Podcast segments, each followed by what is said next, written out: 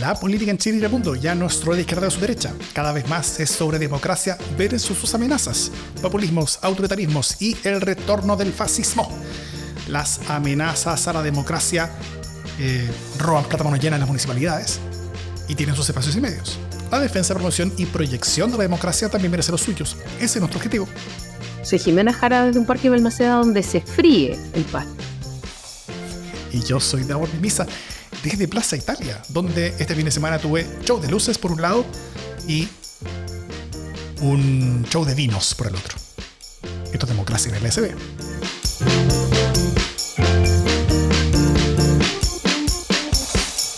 ¿Cómo estás, Jimena Jara? ¿Cómo te fue en tu muy, viaje? Muy bien, estoy muy bien. Pero tengo, antes de contarte cómo me fue en mi viaje, tengo una pregunta. Si tuviste un show de luces por un lado y un show de vino por el otro lado, me está viendo así como las luces medio como, como psicodélicas, ¿no? Como rosa. Eh, las luces estaban en el parque forestal, así que yo no alcanzaba a verlas, porque mi casa no apunta en esa dirección. Ah, ya. Ok. Estaban en los parques forestales, si tomaste mucho vino. Están en los parques forestales, claro. Eso. Ya, me fue bien en Argentina, pues lo pasé súper bien. Eh, fui con mi Por eso no tuvimos el, el programa eh, la semana pasada. Sí, estaba cumpliendo una promesa. La promesa de llevarlas a Buenos Aires a las criaturas. Eh, la, pasaron bien? Increíble, increíble. Em, hicimos un viaje, como un, parquecito que se llama Temaiken, es lo más entretenido del viaje, que es como el Windsor, pero con más plata adentro. Em, y tiene un acuario. Y eso era como lo más wow, un acuario con tiburones. Eso fue de, lo mejor del viaje. El resto, el resto lo, acostumbrado, ¿no? Como comida, Mafalda, eh, San Telmo, Puerto Madera, etcétera, etcétera. Pero las niñas no conocían, así que estaban felices. Muy bien. Oye, y, todo esto es gracias al, milagro económico, social y político del libertarismo argentino, ¿no? No, digamos que viaje por orbe y gracias a los ahorros como del trabajo. Eh, lo importante de todo esto, lo único que importa de todo esto es que hoy día en la mañana mi hija eh, pequeña se despierta y me dice, mamá, tuve el mejor sueño de todos. Soñé que llovía milanesas. A alguien le gustaron las milanesas, parece. Parece. Así que estuvo bien. Qué bueno. Oye, en el capítulo de hoy vamos a hablar sobre eh, la reforma de pensiones y ciertas cosas y dinámicas que esa reforma y cómo se ha discutido en los últimos años despierta y creo que son importantes discutir. Y después vamos a hablar de un poquito, vamos a empezar a hablar sobre la carga Riga y ver hacia dónde nos lleva esa conversación. Eh, antes de eso, breve noticias de la casa. Eh, estamos trabajando y se vienen algunas semanas más. No sé si pueda empezar en la primera semana de febrero porque han habido algunos atrasos, pero en febrero se viene sí o sí el programa especial sobre inteligencia artificial y democracia. Eh, mientras hemos estado preparando este programa, eh, todo el mundo está hablando de inteligencia artificial, así que, así que de hecho hubo un especial sobre inteligencia artificial y democracia en el, en el Congreso Futuro, el cual lo estuve viendo hoy día, tan bueno no fue, lo nuestro estará todo mejor, así que no se lo pierdan. Y, eh, y la última noticia es que se viene también el LSD sin censura de enero que es el capítulo especial de Democracia en el LCD que hacemos cada mes en forma exclusiva para nuestros aportantes que nos ayudan a hacer podcasts como el que vamos a mostrarles sobre inteligencia artificial. Eh, ¿Cuándo lo haremos, Jimé? ¿Esta semana? Por favor. Sí, sí, no le veo dificultad alguna. Ya, muy bien. Ahí, nos ponemos de acuerdo cuándo exactamente. Eh, y si quieren saber cómo convertirse en aportante, todos los detalles están en las notas del podcast si nos escuchan o en la descripción del video si nos ven. ¿Vamos con los temas de la semana? Vamos con los temas de la semana.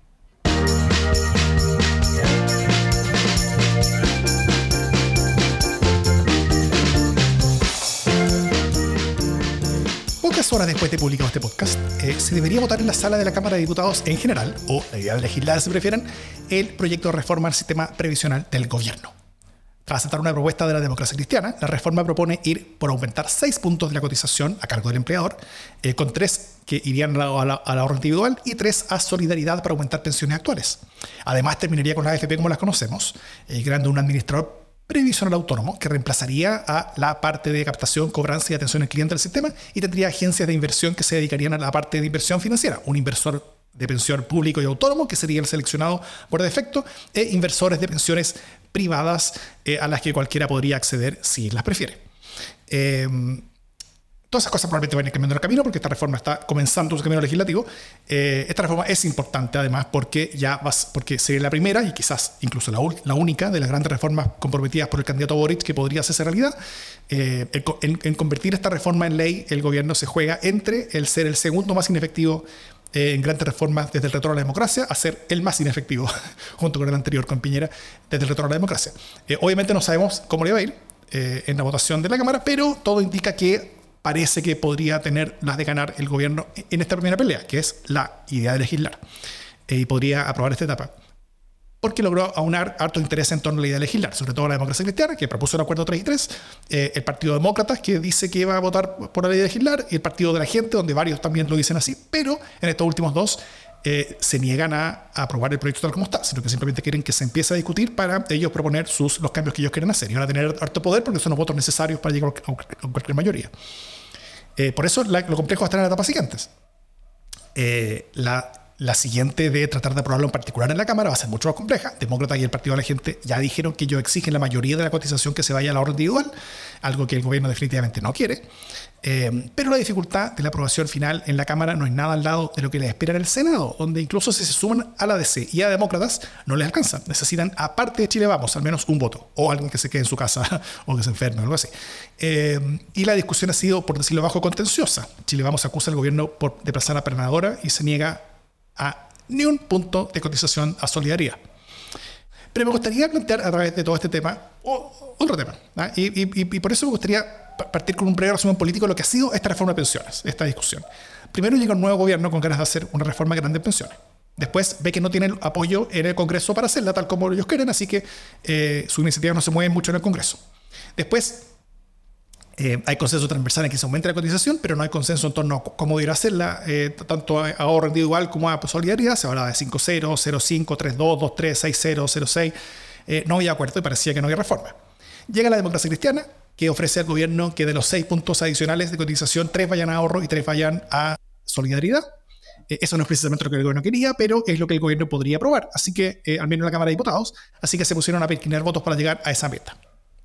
El problema es que todo esto que estoy diciendo pasó el 2019 con el gobierno de Piñera. Lo mismo, exactamente lo mismo, que es lo mismo que pasó ahora, ¿no es cierto? Solamente que todas las posiciones están ahora invertidas, cambiadas. Eh, aquí el oficialismo ahora o sea, el 2019, el oficialismo entonces, Piñera, agachó el moño, aceptó la propuesta de la DC, la oposición mayoritariamente de entonces, el actual gobierno, no quería saber nada con un proyecto así eh, y tildaron la DC eh, por, por, negociar con el gobierno de traidores. O sea, de hecho, les gritaban traidores cuando la reforma se aprobó en la Cámara de Diputados. En la sala les gritaban traidores a la DC por aprobar ese, terrible proyecto. El mismo que el gobierno está aprobando, o sea, que está empujando hoy día, como propio. Quien te diría, quien te ve, ¿no es cierto? Eh, entonces los que gritaban traidores entonces ahora gobiernan y proponen lo mismo. Los que firmaron ese proyecto como propio ahora son oposición y dicen que es terrible, que es lo peor del mundo y que no van a poner sus votos en, ningún caso. Todos los roles se dieron vuelta perfectamente. Eh, y, me gustaría preguntarte, Jiménez, bueno, y si quiere hablar sobre la reforma en sí también, pero, pero, pero me gustaría preguntar la conversación de qué lecciones debiéramos sacar todos, en particular el actual gobierno oficialismo y la actual oposición, de la historia de volteretas dignas de Simone Biles, que ha sido esta, esta discusión de años de un proyecto donde, donde pasan muchas cosas, volvemos al mismo lugar y nunca en mayoría porque todos van cambiando posición según cómo están los vientos políticos. Siendo que si esto se hubiera aprobado, o sea, si el proyecto muy parecido a lo que se está discutiendo hoy día se hubiera aprobado hace cinco años, hace cinco años que tendríamos mejores pensiones, hace cinco años que las personas estarían ahorrando más para sus pensiones futuras, eh, todos estaríamos mucho mejor. Eh, el sistema político está fallando. Entonces yo creo que aquí hay una distancia ideológica que igual es relevante eh, y que esto en un punto es como no tan rígida, pero es parecida a lo que ocurre con la discusión del aborto, que hay aquí preconcepciones, como hay aquí como una división ideológica que es muy relevante y que es muy dura. Eh, entonces, eh, finalmente, hoy día llega un punto en el que la necesidad de generar una reforma de pensiones hace que de ambos lados se tengan que abrir opciones para un subóptimo, en el fondo. Eh, hace cinco años atrás, la cuestión era urgente, eh, pero no había habido un estallido social. Eh, entonces, estaban trabajando básicamente con las divisiones de siempre y con las lógicas eh, ideológicas de siempre, ¿cierto? Entonces, por un lado estaba esta idea de que las, eh, las AFP te roban tu plata, ¿cierto? Y que la culpa era toda de las AFP, porque esa era como la lógica de no más AFP. Entonces, las AFP tenían que desaparecer. Y por otro lado, estaba la lógica de, no, las AFP lo hacen bien, los cotizantes lo hacen mal, eh, porque, porque en el fondo hay muchas, eh, la gente eh, ahorra poco, trabaja poco, gana poco y vive mucho. Como si alguna de esas cosas fuera culpa de la gente. O sea, como que, obvio, es tu, culpa no ganar más plata. vivir mucho, todos tener más para, para ayudar a la AFP. Así es. Entonces, la discusión hace cinco años también era distinta como en su ámbito social. Porque había gente que decía no más AFP y luego estaba todo el mundo en las AFP que decía no más gente, ¿cachai? Eh, entonces eh, eran, eran inencontrables desde otro lugar eh, las posiciones. viene el estallido social, no sé qué, y ahora parece más obvio porque viene el estallido social, pero después viene la discusión sobre las pensiones en, en la Asamblea, no, se llama Asamblea, la Comisión, como sea que se llamara la, la instancia constituyente elegida universalmente. Em, y ahí la, la, acuérdate que la iniciativa más votada, popular, era eh, el con mi plata no. Porque se había sacado plata entre medio eh, durante la pandemia. Entonces la gente tenía fresca la idea de que, usted que era bueno tener la plata para uno eh, y eso cambió la percepción, porque cambió la percepción de las AFP como administradoras de platas como eh, eficientes. Yo creo que las AFP ganaron mucho en eso, porque hicieron entrega de los retiros muy rápidamente. Eh, la gente pudo hacer cosas con esos fondos, se encariñó con la idea de que los fondos eran de ellos, de que la plata es mía, y entonces no quiero que esa plata me la, me la saque nadie. Y, esta idea prevalente de que, la plata en verdad no estaba, sino que era como una nebulosa que era incomprensible. Cambió, eh, porque la plata se aterrizó. Así es. Entonces, entonces eh, eso eh, fue súper como bueno para un sector, que es el sector que, no, que quería mantener los fondos privados heredables, que quería que todo sea como a cotización individual, la cuenta individual, ¿cierto? entonces cambió la correlación de fuerza pero todavía hay una división en el mundo como de centro-izquierda que entiende, y yo me, siento parte de ese mundo, ¿no? Eh, que es necesario un componente de solidaridad. Eh, que, si no es básicamente perpetuar el cada uno se rasca con su propia uña en un mundo en el que están aumentando los viejos, en el que se precariza el trabajo, aumenta la informalidad, etc. Eh, y aumentan formas de trabajo independiente que también son tienen correlato con la forma eh, de no cotización. Bueno, eh, entonces no es tan simple como, porque, porque por otro lado la gente dice, como dice, es que necesitamos eh, que la gente se ponga de acuerdo, que, lo, que los políticos se pongan de acuerdo. Yo creo que también sí, estoy de acuerdo. Es bien impresentable que todavía no pueda haber una reforma de pensiones cuando la cuestión así como que está saltándonos a los ojos.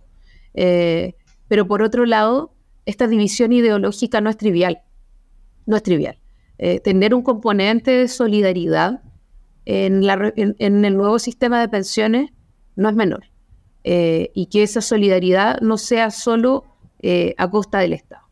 Y aquí yo voy a volver a un estudio, al estudio de David Bravo, que hace poco tiempo comentaba yo, y en el que hablaba de dos cuestiones. una de ellas se, se, como, se explotó eh, en la conversación pública y otra no. Y él decía, eh, las jubilaciones que se están entregando son mejores que las proyectadas, pero en ese cálculo entraba eh, las pensiones solidarias, el sistema de pensiones solidarias. Entonces decía, en una mujer, no me acuerdo, suponte el 60% de lo que recibe es por concepto de pensiones solidarias. En un hombre, el 45% de lo que recibe es por concepto de pensiones solidarias.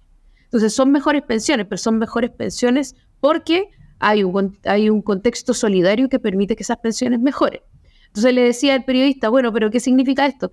Bueno, le decía, eh, estas pensiones van a ir empeorando porque la capitalización individual va en declive hoy día.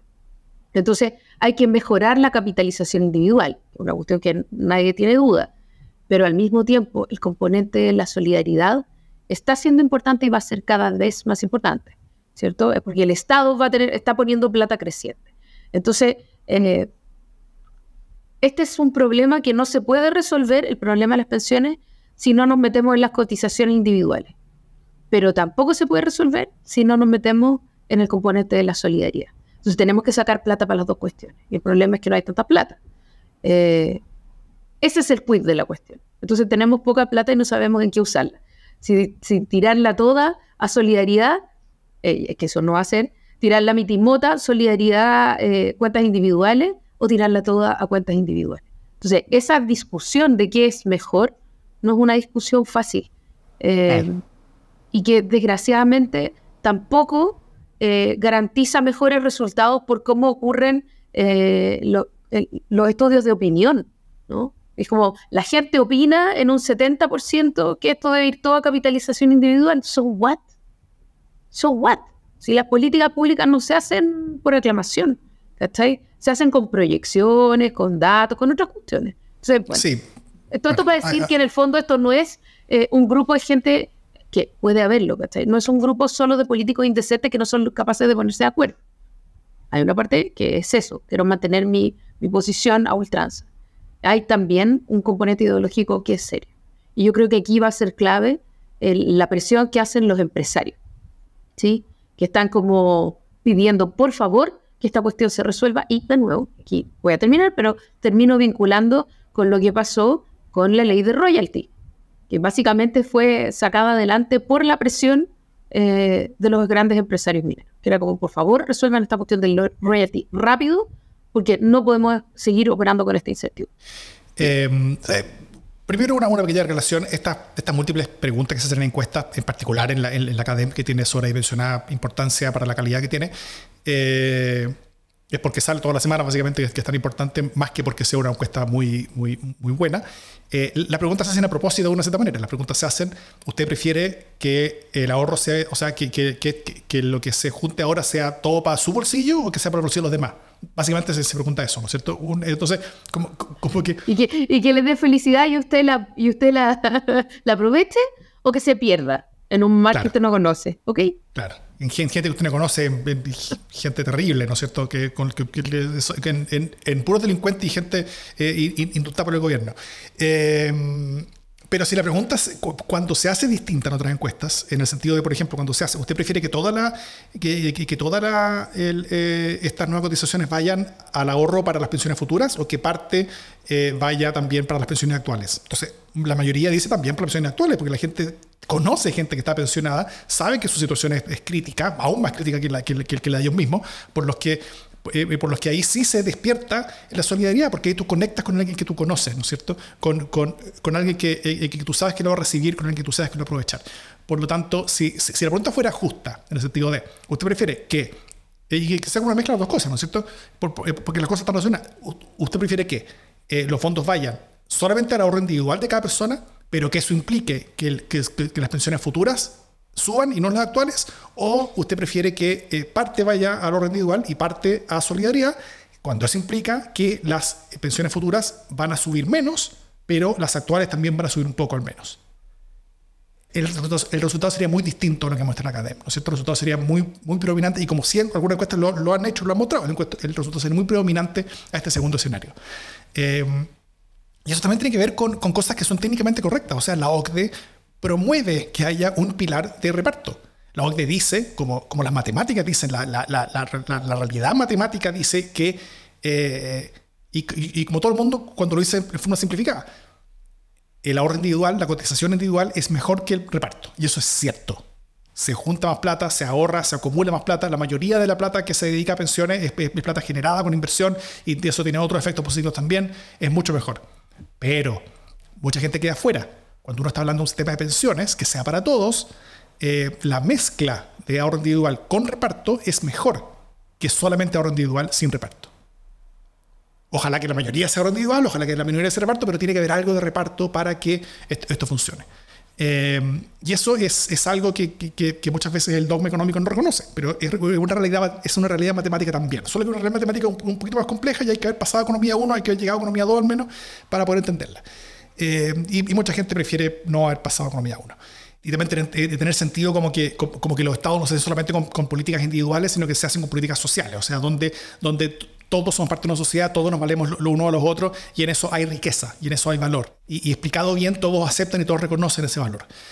Eh, la pregunta entonces es la siguiente, es si es que ese, ese ahorro solidario se hace solamente vía, vía, vía impuesto, como se está haciendo ahora con el, con, el con, la pensión solidaria o si también vamos a hacerlo con cotizaciones como lo que se propone ahora. Y esa es una discusión más compleja, más política, donde hay, donde, hay ideas detrás y donde es súper discutible y es súper sensata la discusión. Hay pros y en contra en, en, en, ambos lados y una discusión sensata a tener. Así que está bien.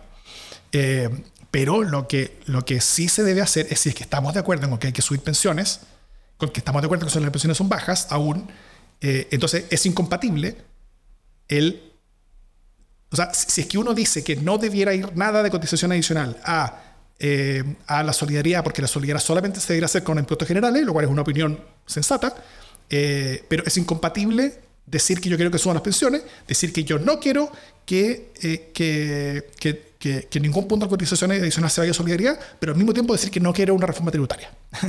o sea, si quiero que suban las pensiones y, y, y, y si no estoy dispuesto a que parte de la cotización vaya al ahorro, vaya la solidaridad, entonces necesariamente tengo que, estar, tengo que estar de acuerdo con una reforma tributaria para ser consistente. Si no, no se puede. Y acá hay mucha gente que es inconsistente. Totalmente. Y, finalmente hay un componente de poder. O sea, aquí de lo que estamos hablando eh, es, es, es poder. O sea, el poder que las AFP tienen al escoger a los directores de las empresas en Chile eh, de, muchas empresas en Chile, es poder muy grande, ¿no es cierto? Son directores que se supone que, que representan el interés de los trabajadores pero es a través de un intermediario. Y ese intermediario, como en todos los negocios, como, en todas partes, se lleva parte del, del, como, se lleva parte para la casa, ¿no es cierto? Las relaciones de poder eh, se, se, se, lleva eh, parte de los intercambios secundarios, se lleva, hay, hay, hay, hay mucha de, la, relación de poder donde si están ahí los directores empujando para que las inversiones de los trabajadores ganen más plata y por lo tanto las pensiones de los trabajadores ganen, pero al mismo tiempo esa intermediación hace que el poder sea menos directamente ejercido. Eh, y podemos tener efectivamente un sistema distinto en el que esas relaciones de poder cambien al menos un poquito hacia los trabajadores, hacia que, eh, porque es plata de los trabajadores finalmente que está, eh, que, está generando ese poder en las empresas, ese poder en el capital, es un poder importante. y ese es un poder que hoy día los trabajadores tienen muy poca llegada a través de la AFP a través de un sistema que sea público y autónomo, o sea, que no dependa de gobiernos, creo que es fundamental que no dependa de gobiernos, pero que sea público y autónomo, ahí sí va a haber una, una, una relación un poco más directa con el interés del, trabajador eh, y con una menor intermediación de, intereses eh, privados que, que, que, que, tengan intereses distintos a los del trabajador. Y por lo mismo, eh, de nuevo, esto se puede hacer mal y, puede ser que sea peor, pero hay una posibilidad que sea mucho mejor. Y es una cosa muy interesante. Y yo creo que esa es la razón principal de por qué, de por qué buena parte del mundo de la empresa está, está tan en contra de esto no es tanto por la plata, no es tanto por, por, por temas técnicos, económicos, no es tanto por, por, eh, por los tasas de retorno, es más bien una cuestión sobre poder. Porque hoy día el poder que entregan los recursos de los trabajadores es utilizado por una pequeña minoría de personas que están cercanas al, mundo capital. Eh, y si es que esto se saca de esas manos y se pone en las manos de una institución autónoma de parte del Estado, eh, eso cambia el cálculo. Y eso cambia la manera en la que se maneja el poder económico en Chile. Y eso es una cosa que le conviene a muchas personas, pero no le conviene a las personas que tienen hoy día el poder para, para ejercer ciertas ciertas reticencias y ciertas limitantes para, para que eso suceda. Y, y, por eso yo creo que es parte de la razón de por qué ha sido tan difícil que haya un acuerdo y por eso también yo creo que estamos viendo tanta movilización de intereses al respecto. Pero, de nuevo, los empresarios, no solamente en Chile, sino que en toda parte del mundo los empresarios tienen cada vez menos poder en la política, porque tanto la derecha como la izquierda están siendo un poco más populistas las derechas están, están mirando más hacia mundos populistas donde, donde se jactan de no de, estar más con el pueblo, se jactan de estar menos con los empresarios y por lo tanto los empresarios están teniendo menos poder en todas partes. En Chile vez un poco menos porque hay, porque hay mucho discurso eh, postdictatorial que, que, que, que, es, mucho, es muy dogmático, pero, eh, pero, pero también estamos empezando a verlo. Entonces, efectivamente, hay cada vez menos poder ahí. Y eso abre posibilidades. Sí, yo solo quiero decir que nos queda en el tintero, quizás en otro momento, Em, entender qué significa para el gobierno esta presión, que es una presión popular y también una presión como de, la prensa, para que salga eh, esta reforma previsional, ¿cierto? Es bueno para el gobierno que haya esta presión en contra de todos los sectores de manera que se pongan de acuerdo, porque si no, la verdad es que la posibilidad de que esto pasara en banda es alta y, em, y al gobierno no le queda más que, que aprobar esta reforma. O sea, como algo tiene que esta hacer. Es la última. Esta es la última. necesita aprobar esta reforma y ojalá la reforma tributaria, pero de las reformas que se planteó a sí mismo, no, simplemente no puede, que si fracasa en esto, fracasa total. O sea, nada de lo que... O sea, me entendí como lo que quiero decir es que esto es, realmente, esto es muy importante. Así es. Eh, y, hasta hace poco estaba siendo poco probable que esta cuestión eh, se aprobara y avanzara. Hoy día hay más probabilidades porque hay gran presión de distintos actores. Entonces yo creo que eso es bueno para el gobierno. Solo eso, para tenerlo en cuenta. Sí, eh, y, por eso yo simplemente me, sumo a lo, que, a lo que tú dices. Esto se va a, a, resolver no en los salones de, de, de, los de los gremios empresariales, no va a ser en ICARE, no va a ser en la SUFOFA, no se va a discutir tampoco en... Eh, porque hay mucho más interés eh, generalizado, no, no, hay, no hay una una, una, búsqueda de la AFP como llegar a una ley rápido para, para, tener certeza. No, acá la AFP está completamente opuesta, el mundo de la empresa en general está completamente opuesto. Eh, aquí esto, se va a jugar más bien en la opinión pública, porque se vienen elecciones y los profesores no se van a olvidar de quien haya votado en contra de un aumento de las pensiones. Y aquí se va a juzgar y se va a ver y se va a analizar la capacidad que tiene el gobierno de movilizar la opinión popular en torno a, la a una demanda eh, concreta. Y eso tiene que ver con ser capaces de llevar la discusión en, en los lugares en los cuales conviene, ¿no es cierto? Eh, eh, que no sea la discusión sobre si, si, si, es ahorro individual o si es ahorro solidario, no. Si es, eh, si es mejora de pensiones futuras, si es mejora de pensiones actuales y futuras. Esa, ese es el eje, ¿no es cierto? esa es la discusión en la cancha donde, donde, donde una propuesta como esta gana. La otra es una cancha donde una propuesta como esta pierde. Por algo, las personas más ligadas al mundo de la empresa están preguntándola desde, la, desde el marco en el cual esta propuesta pierde. Eh, y por eso el gobierno tiene que ser capaz de dar vuelta esa discusión. Hasta ahora no han demostrado demasiada capacidad de dar vuelta a discusiones. Eh, pero la, vida se la juegan en que sí sean capaces ahora. Ahora, y, toda esta discusión que nada, así que esta cuestión se, se, rechaza por sorpresa en las próximas horas. Eh, pero bueno, va, va, a ser una discusión interesante para el futuro.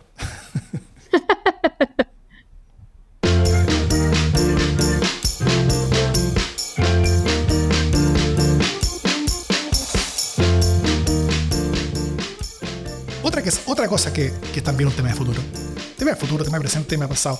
Porque ¿qué cosa más eh, omnipresente que los pastelazos de la semana?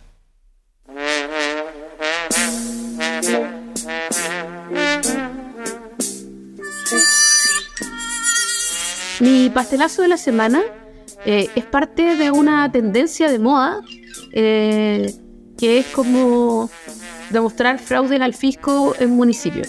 Em, y es para el eh, exalcalde de Belipilla, Iván Campos, em, que, contra el que se querelló recientemente el municipio de Melipilla, em, porque básicamente hay eh, graves deficiencias en el control financiero y, y se supone que hay un fraude por, ya no me acuerdo, 45 mil mira, voy a buscar la cifra, pero eh, voy a volver a la entrevista que se le hizo a María, a María Inés Horvitz, eh, que dijo que básicamente las corporaciones culturales en los municipios eran máquinas de defraudar. Eh, y, no lo quiso decir así, pero casi, que los municipios estaban completamente podridos, ¿no? Y que había que ir a buscar ahí porque estaba, o sea, realmente no, se salvaba nadie, no quedaba títere con cabeza. Y eso es lo que estamos viendo, ¿no? Como vamos a hablar de esto en un ratito más, eh, pero estamos hablando de casi 500 millones de pesos, en este caso. Eh, entonces, no, pues, pastelazo, pastelazo tras pastelazo, básicamente. En este caso, Melipilla. Así es. Y Coronel, que también salió ahora hace poquito con otro caso, que es medio raro, pero, pero bueno, es, grave, es grande, y ojalá que pronto se sepa más al respecto. Lo, invito a informarse también, que está, que está entretenido eso. Eh, bueno, mi pastelazo es para Daniel Matamala, por su columna sobre el peso pluma y la libertad de expresión. porque no nombró en su columna al iniciador y fundador de toda esta preocupación por las canciones narcos, que se llama Alberto Mayola, que hay que nombrar cada vez. No, por supuesto estoy siendo sarcástico, yo estoy 100% de acuerdo con la columna Matamala, yo soy 100% de esa posición, yo creo que esta es una discusión tonta, creo que eh, mucho más daño se hace al, censurar a alguien que al, que, al, que, al, que al dejar que alguien cante sus canciones, güey, ¿qué onda? Son canciones. Bueno, la respuesta que recibió Matamala en forma, fue en forma de una carta abierta a Alberto Mayol, quien le criticó principalmente no haberlo nombrado a él como si fuera dueño del tema. Eh, y, para referirse al tema eh, eh, habría que tomarlo en cuenta, ¿no es cierto? Porque, porque es como, porque habría sido una muestra de como mínimo respeto y honestidad, o, honestidad dice él. bueno, por un lado cringe y el andar exigiendo eso, o sea, cringe, total. Por otro lado, cringe las cartas abiertas en general. el 80% de ellas son vergonzosas. Jóvenes no hagan cartas abiertas. Todas son vergonzosas, pastelazo a todas las cartas abiertas, excepto las que yo firmé en mi tierna y extraviada juventud. Era joven, necesitaba el dinero. claro, el, mercado secundario de carta abierta está, eh, eh, está en Chile.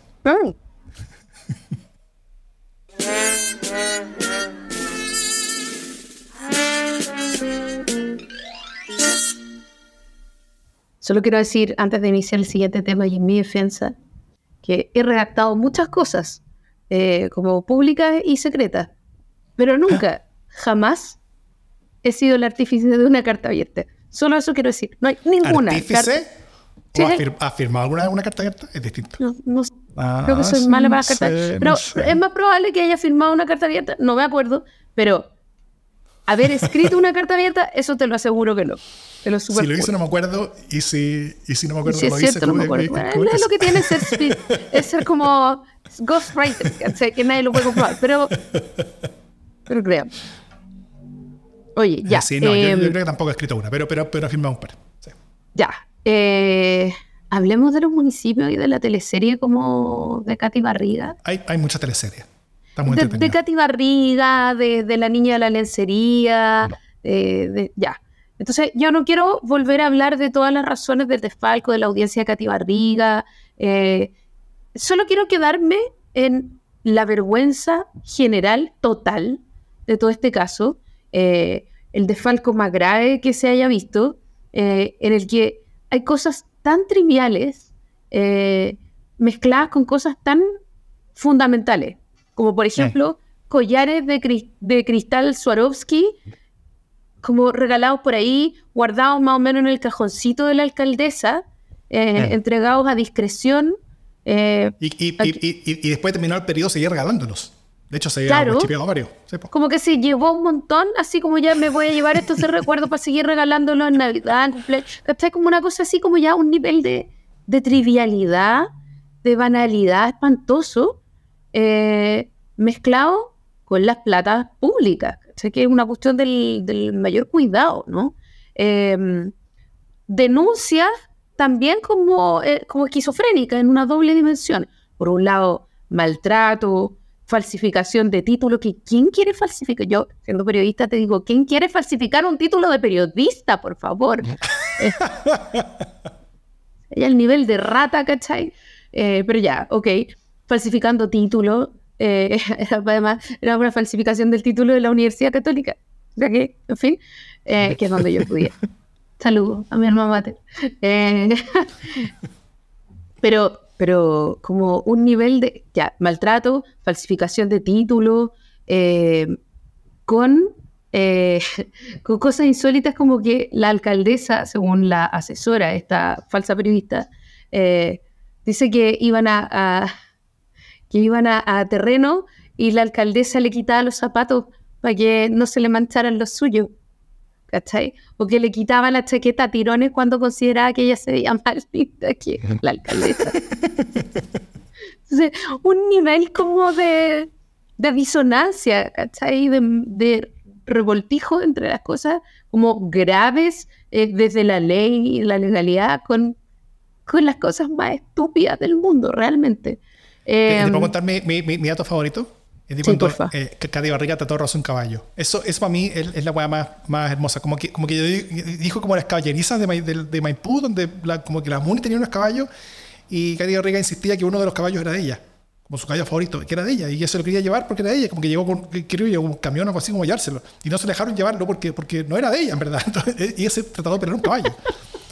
Como, espérate, como es que es súper insólito, porque es como que alguien tendría que haberle hecho un curso de capacitación, pero así como con, con trípticos, ¿cachai? Como qué es suyo, qué no es suyo, ¿cachai? Como una distinción que, no sé, mis hijas hicieron a los tres años. Esto es mío, esto no es mío, esto le pertenece al jardín infantil, esto me pertenece a mí, ¿cachai? Como, ya, esa distinción, Katy Barriga falló. Eh, pero además de todo eso, aquí nos dicen, como Daniel Escobar nos dice en el chat en vivo, realmente la bajaron del pony. Eh, pero bueno, a pesar de eso, no se bajó del pony. Eh, bueno, y por todas estas cosas, frente a la petición de hacer una, de, que se mantuviera en prisión preventiva, se decretó, se conmutó más bien esta prisión preventiva con prisión, eh, arresto domiciliario. Prisión ¿Cómo se llama arresto domiciliario? eh, según lo pero es como domiciliario total. Eh, es una cautelar domiciliaria total. Arresto domiciliario total. Eh, entonces, ya, pasa eso con ella, pasa eso, según una foto que me mandó Daur con Camila Polisi, no sigo tan de cerca el caso. pero, pero no sé, ya, ya, ve que, ya veo que la encontraste interesante. Yo solo vi una pandereta, tuviste otras cosas, en fin. Eh, tuve una conversación sobre esto. Em, pero lo que me parece insólito es que, em, y, no solo me parece insólito a mí, sino que ha desatado una ola de, de, alegatos eh, en los cuales se ha metido el ministro de Justicia eh, y el propio fiscal nacional, que tienen que ver con cuáles son los criterios con los que se aplica esta prisión como este arresto domiciliario eh, versus la situación del resto de las personas que están en prisión preventiva. O sea, ¿cuál es la razón por la cual ella se tiene que quedar en su casa? Ella alegó que, tenía que cuidar un hijo, em, como si no hubiera nadie en prisión eh, que tiene hijos, ¿no? Como e, es bien insólito, como y aquí vuelve a mezclarse lo doméstico, lo pequeño lo relevante. Entonces ella se queda en su casa porque tiene un hijo y entonces se le permite eh, que se quede en su casa, tiene un hijo, pero además, eh, y aquí ya me paso a otro tema, que un tema es lo que hace la justicia, eh, que es no garantizar condiciones de igualdad ante la ley, porque la gente se puede sentir con justicia, como legalmente, o sea, como legítimamente muy ultrajada con estas realidades. Pero lo segundo es que ella muestre estas realidades. O sea, como, loco, que parte de la sentencia, por favor, sea quitarle las redes sociales. ¿Cómo puedes seguir subiendo historias a, Instagram mostrando su, comillas, prisión o arresto, eh, como dijo el fiscal, al lado de su piscina? Yo creo que ya, ya estamos, la cueca en bikini. Eh, ¿Qué opináis? Yo opino que eh, varias cosas. Primero, eh, tal como el ministro Cordero dijo en Trones Cero, creo que el, domingo en la noche, eh, hay un abuso de la prisión preventiva, dijo el ministro. Hay un orden de magnitud, él dijo, de un 60% de personas condenadas y un 40% de personas en prisión preventiva en las cárceles hoy día. Hace una década era 10 puntos más abajo, era 70 versus 30. Eh, o sea, hay una ola de prisión preventiva que es peligrosa, que es complicada. La prisión preventiva debería ser excepcional para casos realmente... De nuevo, la prisión preventiva es, para las personas que están esperando su juicio, no son culpables. No son culpables de delito. Las personas son culpables de delito después del juicio, después que el juicio las declara culpables. No hay, no hay prejuicio acá. No, no alguien no puede estar cumpliendo una condena eh, antes de ser declarado culpable. Eh, hay casos excepcionales donde eso sí se justifica.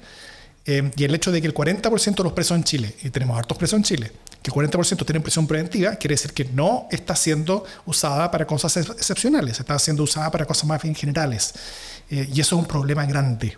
Yo creo que, que, está bien que, que esté en prisión preventiva, yo creo que está mal que el, que, el tronco torreal esté en prisión preventiva, yo creo que el líder esté en su casa esperando el juicio. Eh, y yo creo que personas que roban plata como ellos y que hacen desfalcos como ellos deberían estar en la cárcel una vez que son declarados culpables.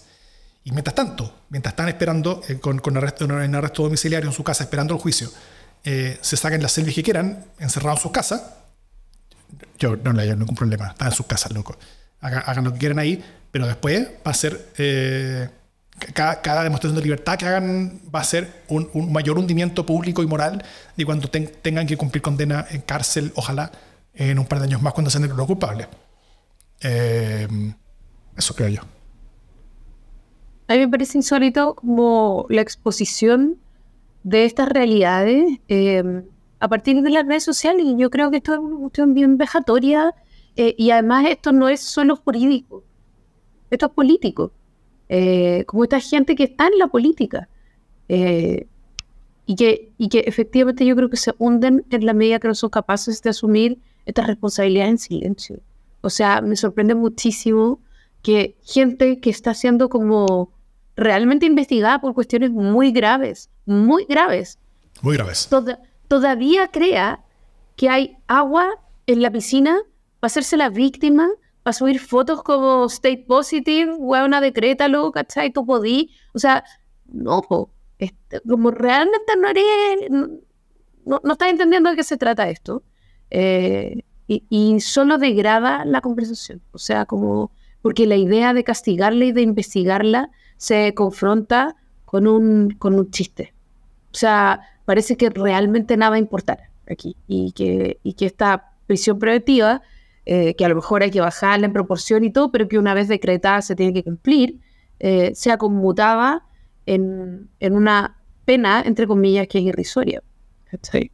Es que no es pena, pues si, si las personas que están en prisión preventiva no, no tienen pena, si no, es, es, es son, son, cautelares. Es una medida para cautelar, ayudar, sí, sí, sí. Son, son para, para, llevar al juicio, o sea, es súper importante eh, que esto, eh, o sea, el objetivo acá es que la persona llegue al juicio, que el juicio sea justo, de que la persona no esté amenazando a, o sea, eh, entre las cosas que se dicen de, lo que dice Katy Barriga, que ella se saca fotos, que, en la cama, en la piscina, que hace, que hace, ejercicio, que hace qué sé yo, es lo mismo. Ella caga lo que quiera. Lo que, a mí sí me preocupa es otra cosa. Es que, que hay, versiones de que Katy Barriga estaría llamando a posibles testigos en su juicio. Eh, y si es que es así, esa es una razón para meterla en la cárcel. O sea, si está interviniendo en, su futuro juicio, es una razón para meterla en la cárcel. Eh, para, para, hacer prisión preventiva, porque el objetivo es el juicio. El objetivo es, es ver si ella es culpable o no. Y si ella está intentando intervenir su futuro juicio en su favor, aprovechando eh, la oportunidad que tiene en este momento, eso eh, eh, es, una razón potente para, meterla. Y si es que se, prueba de que se, se, ha estado haciendo, probablemente en una futura audiencia va a terminar adentro de la capacha, por Gil, por huevona. y está bien que, que, sea así, porque, porque, porque el objetivo es otro. Yo estoy muy de acuerdo con que, con que también acá hay un componente importante de imagen del sistema legal y de imagen del sistema político en general, de que cuando personas que están siendo investigadas, de nuevo, no culpables, sino que están siendo investigadas de delitos muy graves, eh, hacen alarde como, como, como, eh, como, de las libertades que están, que están teniendo, eh, versus las que las muchas menos que pudieron haber tenido en este momento, lo hacen con varios objetivos. Pues lo hacen con el objetivo de demostrarle a su público, de, de, burlarse a los demás, de generar contrarreacciones, eh, lo hacen con el objetivo de, victimizarse y, de, convertirse como, como una especie como de, como de símbolo de cierta cosa, lo hacen con el objetivo de movilizar a personas en torno a una disputa que ellos ven con un componente público, lo cual no están completamente equivocados, hay un componente público en todas estas disputas. Eh, pero una de las consecuencias de todo eso es que también se debilita el sistema legal, ¿no es cierto? Que se debilita el sistema legal ante los ojos de las personas y de la ciudadanía, y eso y eso es cierto, eso es grave. Pero para eso, eh, pero para contrarrestar eso, la principal herramienta y razón que deberíamos tener es estar permanentemente repitiendo de qué se trata todo esto. Esto se trata no de un castigo, esto se trata de cautelares, de cosas que son antes del castigo. El castigo es después de un juicio. Y esa, y esa, y esa es una garantía que no es solamente para barriga, sino es, es una garantía que todos deberíamos estar buscando, todos deberíamos querer usar. ¿no es cierto? Eh, le, le, pongo como ejemplo, buena parte del aumento de las prisiones preventivas en Chile tienen que ver con una visión mucho más eh, populista penal que ha sido empujada por parte de la derecha en Chile. Y como la izquierda ha tenido muchos problemas de tener un discurso propio de seguridad, entonces simplemente para ello avanzar en seguridad es avanzar a la dirección que le impone la derecha. Y, lo que impone la derecha es estas cosas performativas que tiene que ver con meter más gente en la cárcel y que tiene que ver con meter gente en la cárcel independiente antes del juicio, y que tiene que ver con aumentar que, las, que los contrarios se más en la cárcel. Entonces eso ha llenado las cárceles eh, de gente que no está condenada todavía. Eh, y eso ha llevado a que, porque hoy día la misma derecha está alegando de que oh, sus abogados, sus, sus alcaldes, sus exalcaldes acusados por corrupción están en prisión preventiva, que no debería ser así, porque eso debería ser por otros delitos. Bueno, ahora están llorando por las consecuencias de lo que ellos mismos hicieron, ¿no es cierto? Entonces, la, la, la capacidad como sociedad de poder explicar de que este tipo de garantías es para todos, es una que es muy importante. Y hoy día el mundo que estaba empujando por este populismo penal es, o sea, debiera estar aprendiendo la lección en el sentido de que empujaron ustedes por esto. Y ahora muchas de, ustedes mismos, de sus propios líderes, están entrando a la cárcel en prisión preventiva, como Torrealba, por ejemplo, que está hace rato en prisión preventiva, eh, cuando en un sistema más sensato probablemente no, estaría en prisión preventiva. Eh, y, con gente como, como Katy Barrica que está eh, y que estuvo a punto de prisión preventiva este, y, podría llegar a estarlo en las próximas semanas, si es que es cierto que está intentando intervenir en su juicio. Eh, y eso es todo gracias a que ellos avanzaron en su política de populismo penal. Eh, estas garantías son para todos y, yo creo que hay que defenderlas porque a todos nos conviene que sea así. A, nadie debiera querer quedar en la cárcel, que uno quede en la cárcel, que tu familia, que tu mamá quede en la cárcel, que tu hijo quede en la cárcel, si es que eh, antes de que sea declarado culpable en, un juicio. Excepto que sean como cosas excepcionales, hay razones excepcionales que lo justifican.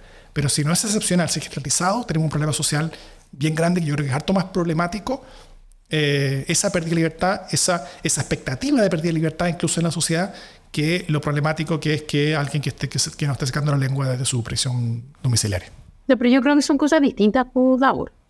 O sea, una conversación es si se abusa o no se abusa de la, de la prisión preventiva. Esa es una conversación que yo creo que es relevante, es importante. Eh, Lucho Cordero lo dice y, está bien. Esa es una conversación. Otra conversación es eh, cuáles son las formas que, que toma la prisión preventiva y es esa prisión preventiva eh, igual para todos. Porque en el fondo es un recurso. Pues es, una cautelar. Es una medida cautelar. ¿Se está usando esa cautelar? Puede ser. Pero es una conversación distinta de cómo cumplen esa cautelar unos y otros. Y eso sí le hace daño a la democracia. Entonces uno no puede decir, yo uno no puede decir, yo prefiero eh, que no se abuse de la prisión preventiva, eso me parece peor que que alguien no saque la lengua de su casa son dos cosas que no tienen nada que ver, pues las dos cuestiones son graves, ¿cachai? O sea, como son conversaciones distintas, eso es lo que quiero decir. Uno no tiene por qué elegir entre la caca y el pichí en ese, en ese contexto. Pero, pero, pero si alguien no saca la lengua de su casa, la, la, la, lo que uno puede parecer que sea lo más natural y lo más inmediato es exigir que esa persona entra a la cárcel, la prisión preventiva con otras personas similares si la están causando, ¿no es cierto? O sea, en los casos de, democracia vía, por ejemplo, que hay muchas cosas graves dentro de esos casos, pero es mucha menos plata, mucho menos poder, es mucho menos grave que lo que pasaba en Maipú y, es, y hay varias personas en prisión preventiva. Entonces, efectivamente, e, es, difícil explicar. E, es súper cierto, es difícil explicar por qué las personas de democracia vía están en prisión preventiva mientras Katy Barriga no. Dicho eso, lo que uno... Eh, hay, hay, hay dos cosas que uno puede hacer ahí, ¿no es cierto? Uno, uno podría buscar que Katy Barriga esté más en la cárcel o uno podría buscar que los demócratas vías estén más afuera, que estén esperando su juicio en, sus residencias. Eh, y yo creo que lo sensato debiera ser, o sea, lo, inmediato, lo emocional debiera ser a que, que Katy Barriga quede adentro. Pero eso empeora el problema, no lo mejora. Aumenta la igualdad, pero empeorando el problema. Sacar pero no sabemos, pues, Davor, porque tú estás tomando dos casos y con esos dos casos estás ilustrando el, el, eh, una, un, un exceso de prisiones preventivas. Cuando, cuando Lucho Cordero habla de exceso de prisiones preventivas, no está necesariamente hablando de que en el caso de democracia viva no deberían haber quedado en prisión preventiva. No, no. Eh, eh, o sea, estamos hablando de, que, de que efectivamente en la justicia y en el mérito de cada caso se evalúa si es riesgoso tener en libertad a esas personas porque puedan intervenir el juicio o ah. porque puedan causar daño en la sociedad o lo que sea a, lo que yo voy, a lo que yo voy es que independiente de los casos que estemos hablando, es que dado que hay un acceso a presión preventiva en Chile hoy día, si estamos hablando de una conversación en la que hay injusticia en cómo esa presión preventiva se está aplicando, lo cual yo también estoy de acuerdo que existe, lo que debiéramos hacer debiera ser que esa injusticia se resuelva bajando las prisiones preventivas en vez de subiéndolas. En general. Hay casos particulares que tienen sus particularidades, en general. Ya. Vamos a llegar a ese pequeño. Me parece.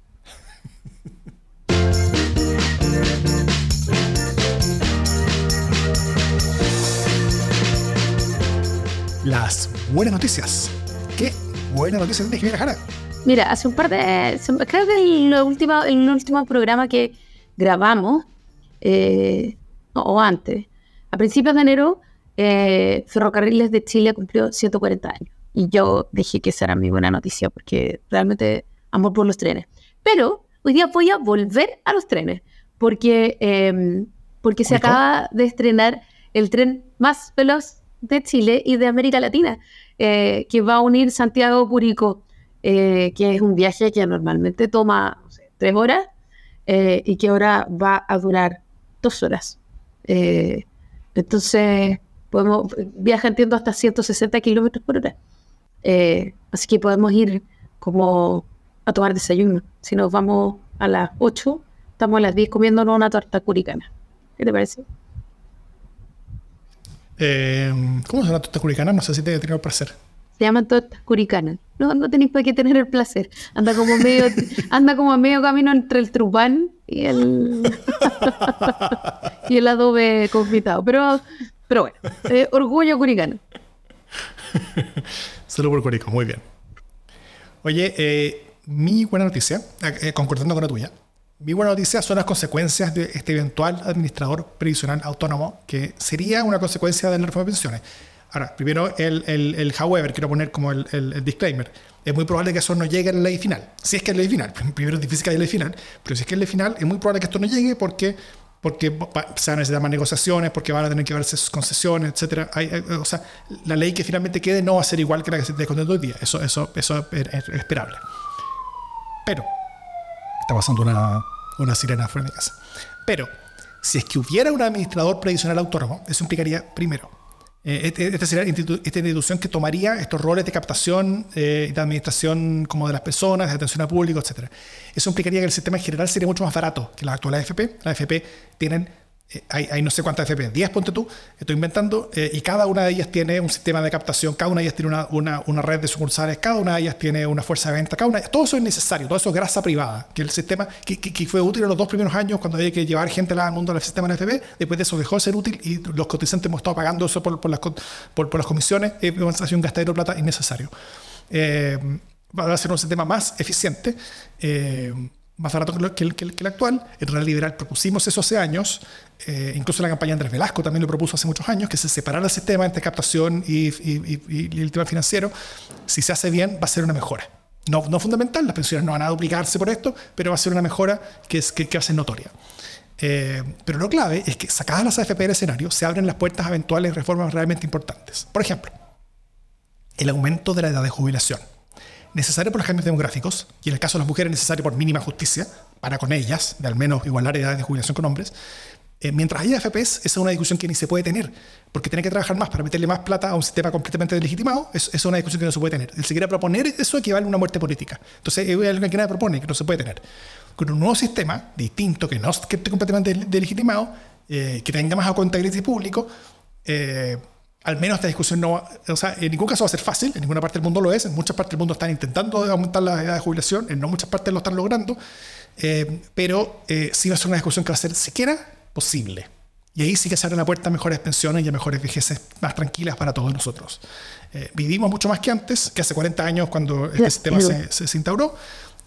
vamos a tener que trabajar no tanto más, pero sí un poco más para aspirar a un sistema un poco más sensato y un poco más sostenible.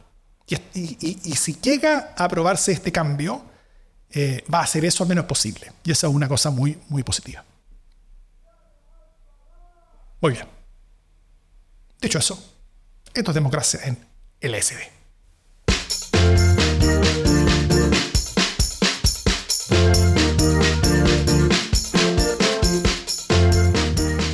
Eso fue Jimena Jara. ¿Qué tal? Oye, ¿cuándo hacemos el sin censura? Estamos al aire.